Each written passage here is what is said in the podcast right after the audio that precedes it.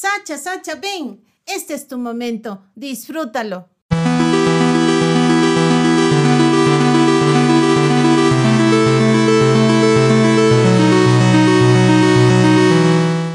Hola amigos de Pasión desde las Gradas, del día de hoy estamos con una nueva entrevista. Les doy la bienvenida a esta cápsula de tiempo. Me siento dichoso al poder intercambiar pensamientos en este camino junto a mi compañero del día de hoy. Mientras llegamos a nuestro destino, espero disfruten de este caminar de palabras. ¿Quién es Raúl Cárdenas? Bueno, hola Daniel y, y gracias. ¿Quién es Raúl Cárdenas? Creo que es una buena pregunta y yo me definiría como un tipo extrovertido que busca que, todo el mundo se ría, que comparta con él. Siempre busca sacar tema, no me gusta que esté callado. Eso sí, siempre y cuando sea, sea mi grupo, entre en confianza, sea gente que ya, ya tenga algún tipo de conocimiento. Con la gente que no me conozco, creo que puedo ser un tipo reservado y no sé si dando la palabra reservado, sino tímido tal vez, pero bueno, son cosas que, que, que, uno vive y busca pues tener la mayor comodidad posible, ¿no? Con, con la gente que, que, uno quiere. Siempre existe algo, pero ¿qué es con eso que no podrías vivir? Eh, algo que sea indispensable para, para, para que pueda vivir. Yo creo que las buenas amistades. Bueno, no, más bien las buenas relaciones. Creo que es lo, lo, lo más importante, lo que nutre a uno y creo que la cuarentena ha sido lo que más, te, más nos ha demostrado porque es mantener mantener los lazos a pesar de que no exista ninguna presencia física, que no haya ese evento que congregue, sino simplemente tener eh,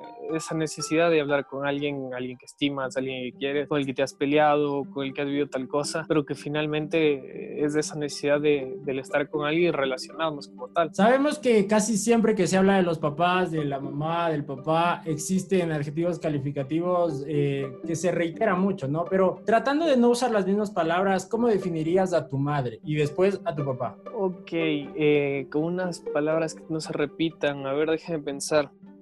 Va a sonar un poco raro, un poco mal, pero yo creo que en el caso de mi madre, alcahueta, por decir, no usarte lo mismo. Y no el mal sentido, simplemente es a veces eh, el hecho de ser cómplice, evidentemente, con una guía que no puedes traspasar. Eh, hay límites como en todo y evidentemente con la búsqueda de una buena educación te pondrán eso, pero yo creo que sí. O sea, por describirte eso con una palabra rápida de madre, quien está ahí, quien, me ayuda, quien tira tal cosa, la que sí, siempre, siempre va a abogar por uno, creo que en el caso contra el papá, que puede ser un poco más serio, que sucede en las casas, ese puede ser mi caso. Y en mi padre creo que, creo que es protección. Yo, yo creo que en mi casa, lo que yo he visto, sí, hay días malos, pero nunca es como que le, le ves derrotado, creo que siempre busca la manera de, de, demostrar que está bien, de demostrar tranquilidad a la casa, de, porque, principal, porque finalmente es el, el, principal soporte junto a mi mamá, entonces creo que, creo que protección, no sé. Exacto, hacemos un llamado también, valga la oportunidad de respetar y amar siempre a quienes hicieron posible que vengamos de este mundo. Para quienes no conocen tanto a Raúl, he tenido la oportunidad de compartir aulas y, y más que es una amistad, pero Raúl es una persona muy responsable en cuanto a actividades estudiantiles y de la academia se refieren. ¿De dónde sacas ese empuje, esas ganas para ser responsable y ordenado? Es lo que yo he visto de afuera, obviamente. ¿De dónde sacas eso para levantar todos los días y decir, a ver, tengo que cumplir esto, esto? A ver, yo creo que sí batallo en el sentido de cuando no tengo una rutina. Creo que ahí, ahí me cuesta un poco, en ese caso, la responsabilidad. Te voy a responder primero lo, lo, lo que me pides de... Porque, a ver, me di cuenta que, a ver, primero la universidad es una inversión que finalmente nos sirve a uno. Yo creo que en el hecho de que tú demuestres responsabilidad, eh, no tanto si eres bueno o si eres inteligente, no, simplemente son las ganas y la, y la responsabilidad, o sea, entender el peso que esto tiene y, y simplemente porque además de eso evidentemente es un gasto de, no un gasto, una inversión de tiempo, inversión evidentemente de dinero y tampoco eh, es algo que aprendido, no puedes jugar con el tiempo de otras personas y es que ser respetuoso en eso, si la persona de enfrente, en nuestro caso era un profesor, toma el tiempo para enseñarte, para decir tal cosa, creo que evidentemente es algo que debes aprovechar y también porque había plazos, o sea, en mi caso no había la opción, yo te digo en el colegio, si decía falto mañana, no entrego, igual aquí no, o sea, aquí es o entrega o no entrega y, y, un placer, o sea, no, no, no, no hay nada que... Eso y creo que entender que, que lo que haga me sirve para mí, o sea, que no hay nadie... Yo a mis papás se contentarán si les presento las notas, eh, tal vez mis amigos, los pero al que, le, al que le sirve finalmente el aprendizaje es a mí, entonces creo que creo que de eso nace la responsabilidad. ¿Raúl se ve en el ámbito del periodismo deportivo o ha pensado en este tiempo de cuarentena que puede expandir su conocimiento? No, ya no. No, no, la verdad que no. Ya no me veo eh, por distintos factores. Creo que tuve la suerte de. Ajá, exacto, también parece. Creo que tuve, tuve la suerte de, de, tener un amigo que tiene una página que nos ayudó y, de poder ir y darme cuenta que no. Ya realmente ya no me interesaba. Creo que cuando entré a la universidad no, ya no era lo mismo en el colegio, que por ejemplo, yo digo, me sabía las alineaciones, posiciones, quién tal, tal, tal, tal estaba, me lo sabía en la universidad. Me de eso, pero estaba al tanto. Eh, pero pasó el tiempo y me di cuenta que no, que la peor cosa que existe, la cosa más innecesaria son las ruedas de prensa, no haces nada, pierdes tiempo y literal, en mi parte, o sea, con todo respeto a la gente que no me interesaba, entonces sí lo sigo disfrutando, ya no como antes el deporte, pero, pero sí, o sea, simplemente fue algo que no me gustó, lo que sí me encanta y estaría dispuesto a tener un programa de radio y hablar de eso, porque realmente la radio es algo que me gusta mucho, pero ya verme como periodista deportivo, no, ya no, para nada. ¿Por qué Raúl decide comunicar? ¿Por qué Raúl decide contar historias? Creo que como todos tenemos la necesidad de decir algo. Finalmente hay muchos que todo el mundo habla, todo el mundo se comunica, todo necesita recibir información y dar. Hay algunos que prefieren recibirla y eso está muy bien. Digo, sin duda no tienes la necesidad de crear, pero en mi caso sí, o sea, es, es dar mi punto de vista y en lo personal siempre a partir de, no sé si el sentido del humor, pero sí entender que, que podemos tomar esa decisión de, de, buscar algo feliz, ¿me entiendes? O sea, de buscar algo que, que nos atribuye en ese sentido, porque hay millón cosas que ver en, en la televisión, en el internet, y tú decides qué escoger. Y finalmente, no sé, siempre me ha gustado como, me gusta tener registro de las cosas y creo que también eso se vincula con, con el comunicar, tienes este registro con fotos, con videos y siempre en mi mente opinar de las cosas y y, guardar una opinión sobre algo. Creo que es a partir de eso. Debe existir algún país que te llame la atención por alguna curiosidad. ¿Cuál puede ser ese país que, que llame la atención de Raúl y diga, mm, por esto quiero ir? Bueno, te puedo decir varios, no sé si, no sé si, si vale. Claro, claro. Eh, México siempre, siempre, siempre me llamó la atención. Creo que es un lugar sumamente interesante. Tenemos una gran influencia mexicana a lo largo, creo que se acentuó con la llegada del internet. Por eso mucha gente dice peda en vez de fiesta o, o rolón en vez de qué buena canción. Digo, es muy válido. Finalmente, yo te puedo hablar en mi caso, yo absorbí ese tipo de, vocabulario y esa, esa influencia de los 10 años, entonces digo, está bien, a algunos les podrá pasar. Creo que tiene una cultura histórica sumamente rica, creo que la comida es de las más famosas, qué tan buena sea, no lo sé, nunca he ido, no he probado, pero se ve apetecible y tiene un marketing grandísimo. Eh, el Perú también me llama mucho la atención, eh, evidentemente son nuestros vecinos y, y me llama mucho la atención de este lado y creo que Tailandia. Tailandia por, por experiencias chistosas que, que me han contado de tener la suerte de, que unos primos estén allá y por ejemplo contaban una anécdota loquísima que se habían hecho, bueno, existe una, una ayuda a las personas no videntes para que puedan trabajar y ir haciéndose masajes. Entonces contaban anécdotas muy chistosas que están recibiendo el masaje y de la nada paraban. Entonces, claro, ahí se acordaban que tenían que guiarles de nuevo y poner la mano en el hombro donde están recibiendo el masaje.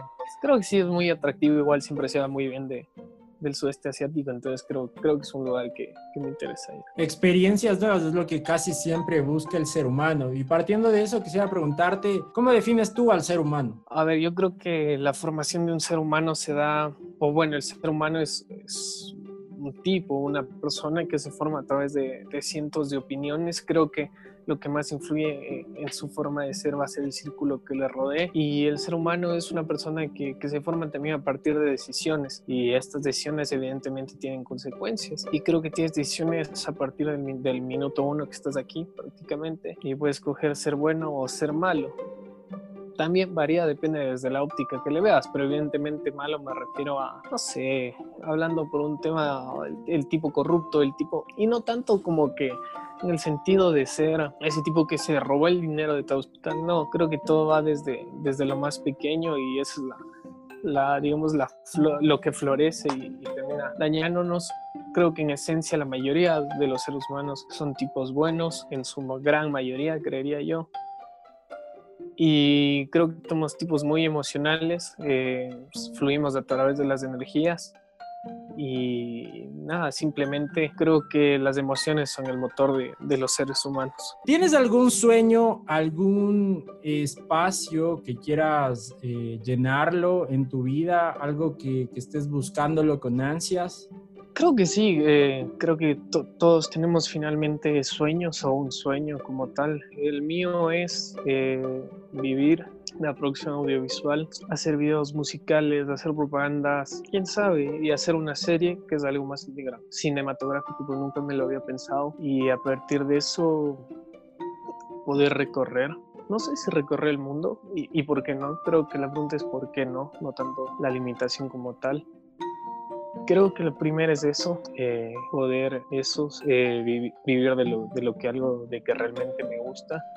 Segundo, creo que lo que más, o sea, uno de mis anhelos más grandes es poder mantener mi círculo cercano, poder mantener a las personas que, quiero cerca mío y simplemente estar dispuesto a que se amplíe, porque creo que siempre hay personas que te pueden llegar a sumar muy buenas personas, muy buenos amigos. Entonces creo que por el momento creo que son mis dos sueños y evidentemente creo que el global es, es ser un tipo, un tipo feliz realmente con las cosas que nos impone la vida y con otras que realmente es nuestra decisión escoger y ser feliz. ¿Qué es el amor para Raúl? Mm, el amor creo que es el todo, en el sentido de que es creo que la emoción motor de, de de casi todas las buenas cosas. Creo que el amor determina muchas cosas para que, para que puedan suceder otras. Creo que es lo principal que un ser humano, es el amor propio. Sin el amor eh, a cada uno, uno no puede amar y, y está enfrascado en otras eh, situaciones. Y yo creo que le definía como al amor como el sentimiento más puro y también el, el, motor esencial para, para realizar muchas actividades o situaciones que tengas que llevar. Hemos visto en las redes sociales de Raúl que, que su vida, sin duda alguna, su época de colegio fue muy buena. Quiero que le cuentes un poco a las personas que van a escuchar este podcast para conocerte más, esta modalidad que la tomaste por Instagram, esta conversación con, corrígeme si me equivoco, con uno de tus amigos o con varios amigos acerca de esas anécdotas que paso a paso se vuelven realidad Coméntanos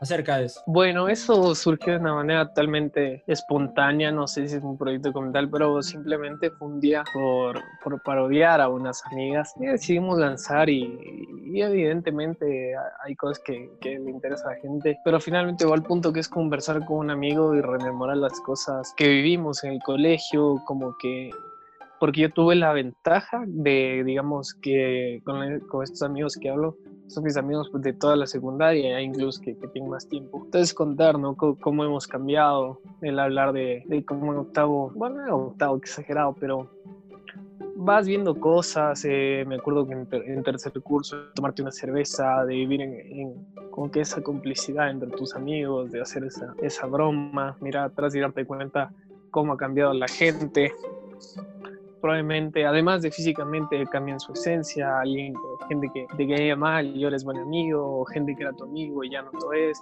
Y nada, simplemente creo que por eso es tan importante la fotografía o el video, porque creo que ese refrán de recordar es volver a vivir, creo que en cierta parte es muy cierto, si no es en su totalidad. Y nada, simplemente es conversar, acordarte, que lo tome quien lo quiera tomar como experiencia, como una simple anécdota para, para disfrutar. Y nada, simplemente es, es volver a, a vivir un bonito momento, recordarlo con, con, cariño, pero no con nostalgia, nostalgia que creo que es lo más importante. Un recuerdo vívido que tengas de tu niñez.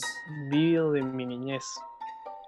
La verdad que como decía batallado porque eh, justamente el otro día estaba arreglando el cuarto y encontré unas fotos que no me acordaba, pero te puedo decir un recuerdo Claro, claro, en mi niñez fue, bueno, yo estaba en un grupo de, Boy Scouts y tuve la suerte de irme a Colombia, entonces ese paseo me lo recuerdo muy bien. Por ejemplo, me acuerdo que, que nosotros hicieron una fiesta, yo tenía unos 10 años, la verdad, no estaba como que con la actitud de que ahora vas a una fiesta y y no sé, tratas o, o de bailar o estar con una chica, simplemente en el momento de reírme como un amigo y por salirnos antes nos pegaron una castigada. Me acuerdo que nos tocó ese día limpiar los platos de la, de la, de la merienda y al día siguiente hacer la merienda para todos, lavar los platos, mismo caso en el almuerzo y en la merienda hacer la merienda. Entonces, un castigo. Extenso. A ver, vamos, ese momento lo ves, ajá, lo ves como que castigo, pero realmente igual no pasó nada porque era reírme con mis amigos mientras hacíamos el desayuno, todos dormidos, o que finalmente era algo, algo muy, muy chévere que, que evidentemente me gustaría volver a vivirlo. Nos quedamos con, con, tus palabras, Raúl, de recordar esos momentos de importancia para cada uno de nosotros, pero no que entre este ámbito de la nostalgia, porque nos podemos quedar enfrascados en ellos. Para que te sigan las personas en redes sociales, ¿dónde te encuentran? Y una frase típica que siempre diga. Bueno, para que me sigan en redes sociales, en Instagram estoy como Raúl Cárdenas-28, que ahí es más como vida personal. Sí he subido un par de cositas para que, que se rían, pero digamos despliego ese, ese toque grande que creo que para mí es más importante de redes sociales lo mismo, es TikTok, sí, aunque no lo crean a veces.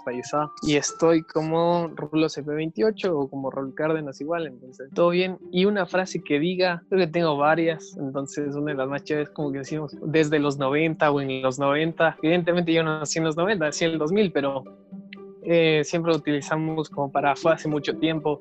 Por ejemplo, con, nuestros amigos del colegio decimos, ¿te acuerdas cuando salimos de Samán? Puta, así desde los 90 o en cuanto a cosas, sí, creo que es una buena frase que, que se quede en la gente. ¿Qué te ha parecido esta conversación? Bueno, la verdad me pareció amena, creo que sí. Eh, eso me reí yo, porque en mi cabeza como que a mí ya me había tocado entrevistar, pero rara vez te entrevistan, digamos, en la carrera que seguimos. Entonces, nada, y me pareció tranquilo, chévere, porque es, es comenzar, eh, conversar distendidos, tranquilos, nada, simplemente que, que, que chévere que, que estés haciendo este proyecto, hermano. Te felicito. Un abrazo grande, Raúl, para todas las personas que nos van a escuchar síganlo a Raúl, sigan su, su vida, de hecho estará llena de proyectos en un futuro, va a tener muy buen futuro, porque recuerden que las buenas ideas nacen buenas personas y Raúl es una de aquellas personas. Ha sido un gusto con ustedes, Daniel Alejandro.